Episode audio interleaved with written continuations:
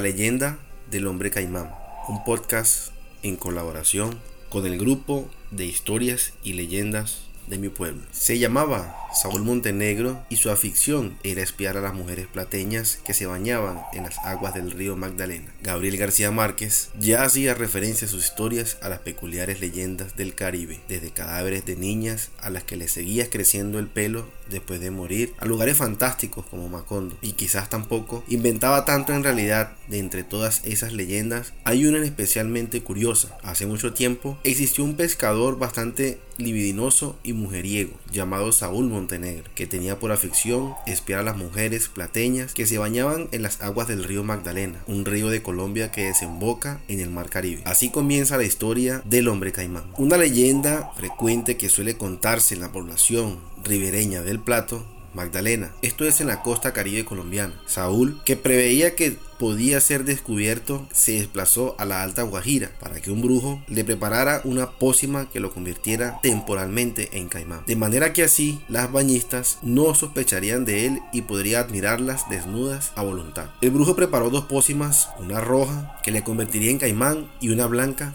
que lo volvería hombre de nuevo. Durante un tiempo, Montenegro disfrutó de su nuevo superpoder tomando unas gotas del brebaje e introduciéndose en el río para espiar a las plateñas. Generalmente le acompañaba un amigo que era el que le daba la pócima blanca, pero un día no pudo acudir a la cita y a Montenegro le acompañó otro colega, que al ver cómo se convertía en caimán se asustó, dejando caer la botella blanca con el líquido que lo convertía en hombre de nuevo. Antes de derramarse por completo, algunas gotas del líquido le salpicaron la cabeza, pero no el resto de su cuerpo, por lo que le quedó eternamente convertido en un ser mitad humano y mitad caimán. Desde ese momento, las mujeres dejaron de frecuentar el río por el miedo que les producía esa extraña criatura.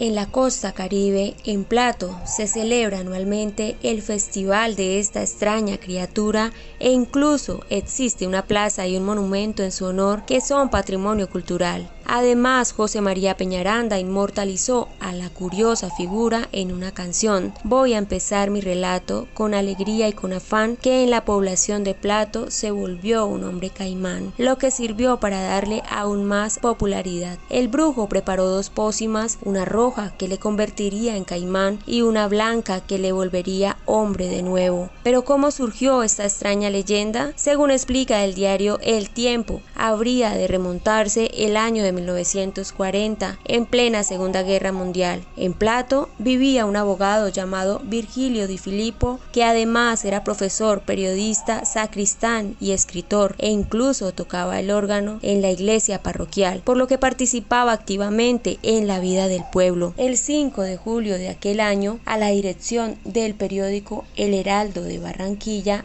llegó una carta que aseguraba que en un campamento petrolero había aparecido un animal que presentaba forma de hombre y de caimán al mismo tiempo. La zona del Caribe venezolano con casas de lujo que está al borde del abandono. Aunque en un principio los vecinos de la zona se lo tomaron a chiste o habladuría, la carta asegura que la propia madre del hombre caimán apareció en escena para contar una historia curiosamente parecida a la leyenda que ha llegado a oídos de los caribeños. La historia de un pobre hombre embrujado y obligado a permanecer nadando por el río sin descanso, asustando a todo aquel que se cruce con él. Una leyenda llena de magia sin duda, que podría ser el comienzo de alguna historia acontecida en el mismísimo Macondo.